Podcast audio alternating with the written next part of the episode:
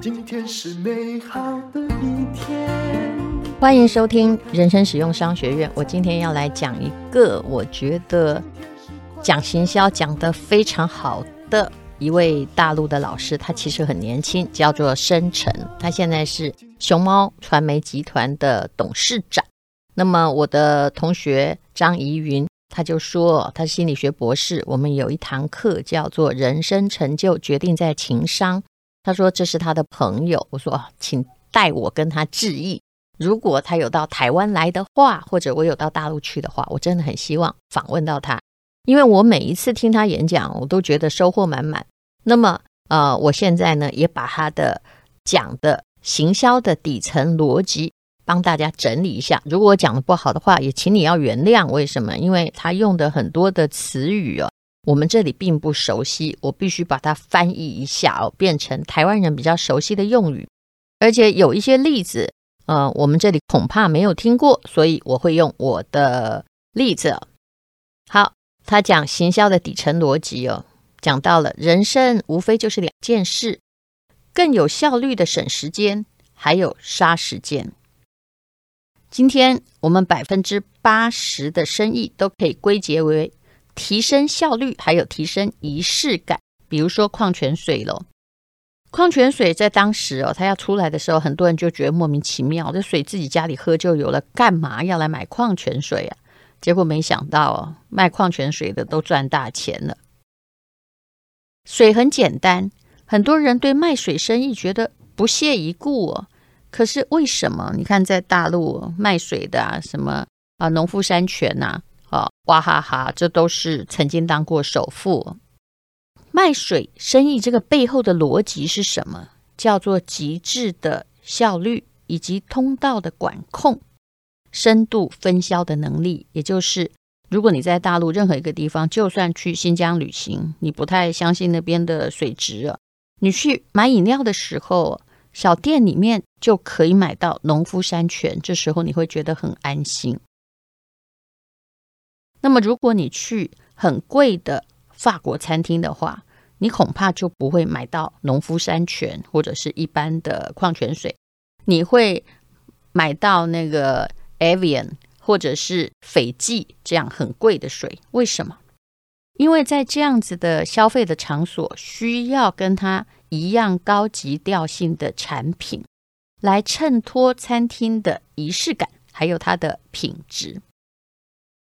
所以申成说，这就诞生了两种生意了，一种叫做，就你到处可以看得到，价格不太高，要走量的；另外一种呢，就是它的单价比较高，也不知道为什么，水呢也不一定好喝到哪儿去，事实上味道是一样的。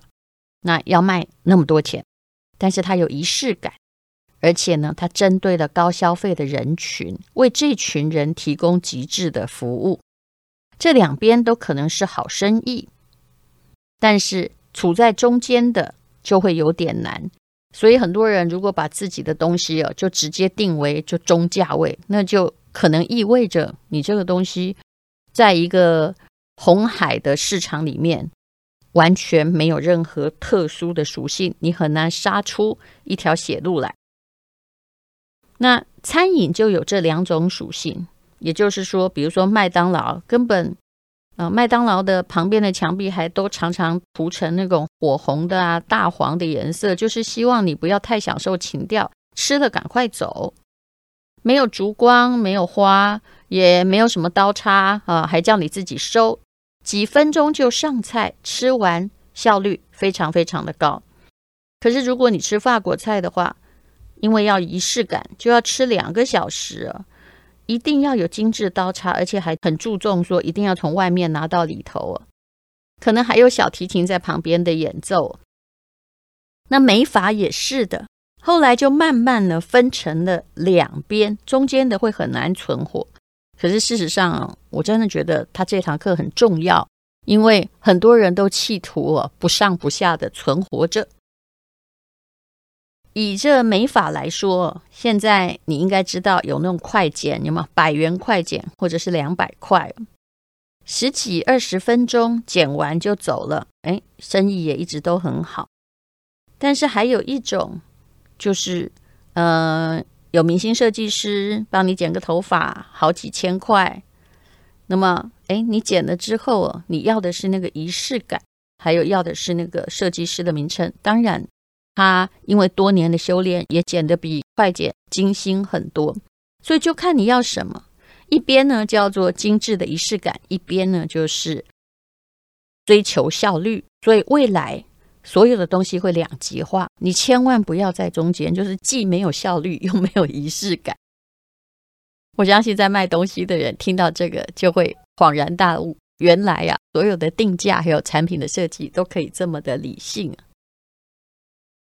那么，如果你可以在你的商品中，在传统没有办法满足仪式感的状况之下，用有效率的方法制造仪式感，那你可能有机会。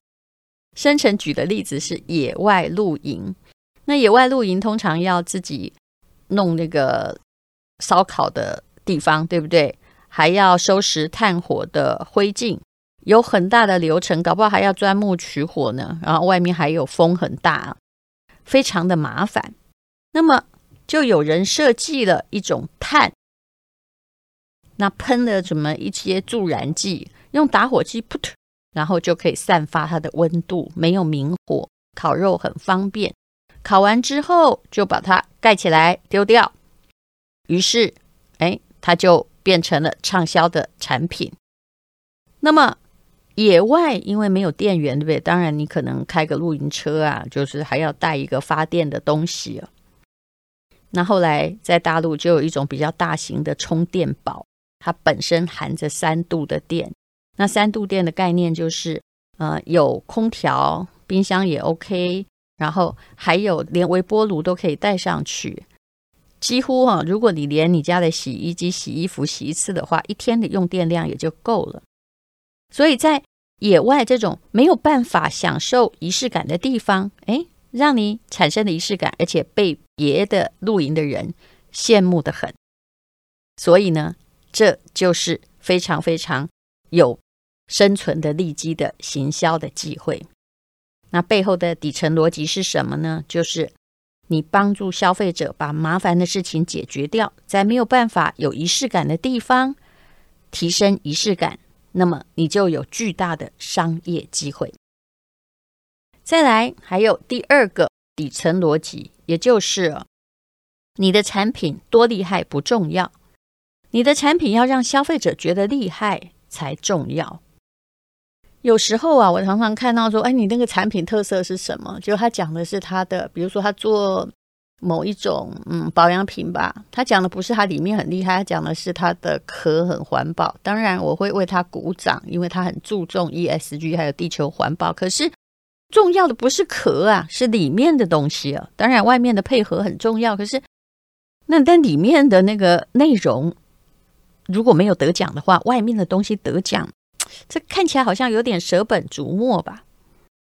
产品要让消费者哈觉得很厉害才重要，而不是啊现在很多奖哈大家都有了哈，只要你去报名参加，而不是得了一堆国际大奖。当大家都有的时候，我就觉得这些不重要了。一般做产品的人哦，在搞行销的话，他会有从四个方向来搞。第一个呢，就是。叫做提升你的面子，比如说在大陆，你喝茅台会比喝五粮液来得有面子。假设在宴会的时候拿出来，对不对？那在台湾其实也是一样。假设你拿出一瓶 XO，嗯，越贵的，好，告诉人家说这一瓶十万呢，啊，那么啊，很可能呢，大家就会觉得，嗯，你。让我们有面子，大家就算不喝的也想试试看。好，在这里一定要说：酒后不开车，开车不喝酒。未成年请勿饮酒，饮酒过量有害健康。警语我一定会讲。再来呢，啊，第二种就是你要从个性的角度来看。如果你的东西能够让消费者觉得，嗯，这就是我要的，可以彰显自我的个性的话，那么大家就会给你一些机会。比如说以前的。潮牌它就是让青少年觉得我穿上这个很潮、很流行。可是啊，我心里也有一个潮牌必败的理论，你知道为什么？因为潮牌只要久了就不是潮牌了，就不是新的牌子。潮意味着新潮。那如果你这个牌子已经做了很久呢？除非你经过很多次的脱胎换骨，否则，呃，到最后你还是会觉得它是个老牌子。这就是潮牌做服饰通常做不久的原因。它本身呢、哦，自己埋藏着一个炸弹。那第三个就是情感的角度，传续着某种情感价值，让大家呢能够就是在里面呢，哎呀，觉得好感动。所以有某些复古式的产品，它是这样的。再来呢，就是是不是可以针对哦一小群人，让这小群人，也就或者是次文化的团体，觉得嗯这样子得到了认同。那么卖点跟买点是不一样的。比如说，商家觉得我的东西非常厉害，那个厉害点叫你的卖点。但是你很厉害的地方啊，我常常看到，比如说，嗯，像电脑好了，他讲了一大堆专业术语，然后要卖给消费者，讲自己多厉害，产品有多好。可是消费者想的不是这些，因为他听不懂这些专业术语，所以你的卖点可能对他没用。你这个卖点可能只有工程师可以理解。那消费者为什么需要？这叫做买点。所以在写三 C 的文案的时候，我其实假设那个东西真的不是很复杂哦，我其实会加上一句文案，叫做“就算不想要看说明书，你也会使用”。那这就是买点，消费者就会觉得哦，这不麻烦，我愿意买。尤其对于女性哦，所以你要分清楚你的卖点。并不是消费者的买点。那如果你对青少年讲这个，我的卖点就是有机跟健康，请问是谁要有机和健康？那很抱歉，就只有老年人，有像我这样的会认同你。可是啊，事实上，连我这样要求有机，呃，我对有机没有那么要求，要求健康的人，我都希望是好吃啊。所以，如果你一直只觉得你是有机健康，那你可能未必抓得到消费者的买点。而且说真的，请问谁会说自己是不健康、不有机的呢？就好像如果你做电商的话，非常有趣。我看过所有电商的，只要留言赞美的，都有一句话叫做“到货很快”。不管这东西好不好，到货快肯定是个优点。所以，如果你做电商，就不可以叫别人等。那当然，我也处理过。我们有一个厂商，就是他告诉你说我有货，可是卖太好了，一下子就卖完了。他舍不得不卖，他就跟这个呃我们的平台说我还有货，可是其实他正在叫货。结果那个货我不好说是什么，足足晚了两个礼拜才到，害我们被骂个半死。那么这就是哦，其实消费者的角度是想，不管你有多好啊，反正我一天都不想等。只要你出货出得慢，你再好，你都没有用。所以这个就是在平台上，只要在网络消费的人，他的买点都在这里啊。那刚刚有讲到社会的角度，也就是如果这个东西让你很有面子，那么你就是觉得呢，它一定是一个行销的。买点是这样没错，我用这个说法来在想哦，为什么？你看以前呢，甜甜圈进台湾的时候，或者是当蛋挞很难买到，那大家都去排队的时候，明明也没有多少钱呢，可是拿到的人就会很感动哦。所以要让你有面子，其实不一定要是高价，很难买到，好吃又难买到，也是其中一个。这应该也是很多的。美食店后来决定不要扩店的原因啊，就让大家排队嘛。那宁愿图个长治久安，而不愿意哦，就啊让店变得很多家，结果加速灭亡。所以面子在行销上是很重要的，就是人家没有，我有啊，所以这就是为什么大家花很多力气，七八个小时去排一家名店的原因哦。啊，前不久不是有什么蛋黄酥吗？也并不便宜，但是去买到了就非常非常光荣，表示我给你面子。那人家有呢，我有的比他更好。其实这就是消费者的买点，对，他要的其实未必是价格高哦。这个面子是人家没有，而我有。那你也不要质疑这个爱马仕。其实我认为啊，铂金包虽然没有说非常好做，但是他们一天呀要生产个，假设全力以赴的话，要生产个几百个、几千个也没有问题。不过为什么他们不生产呢？因为啊，如果大家都有，很容易买到，那就不稀奇了。所以我价格比你高，但是拿着我的就是贵妇。当他一旦把品牌的价值做出来之后，他就会让人非常非常的有面子。行销还有一个底层逻辑，叫做一眼就知道它很好，好看很重要，会让消费者选择你，而且好歹试一次看看哦。但是。如果只有好看，就好像很多人就把壳做得很漂亮，对不对？然后说：“哎呦，包装好精美哦。”是的，那会选择一次。可是呢，好用、好吃、好玩，会让消费者选择你的下一次，还有每一次。所以也有人说，东西的实质还是最重要的。但是如果你颜值不好的话，人家连第一次的机会都不给你，那么你就没有实质。所以。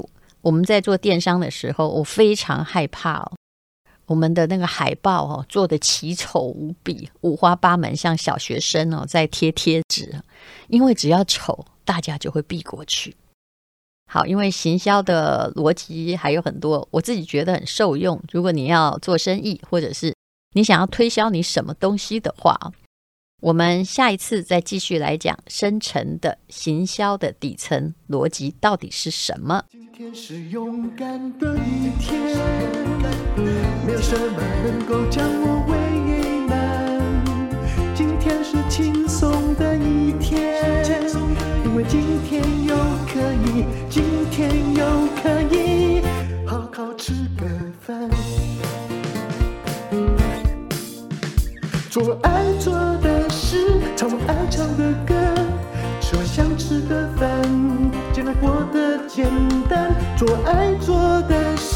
唱我爱唱的歌，吃我想吃的饭，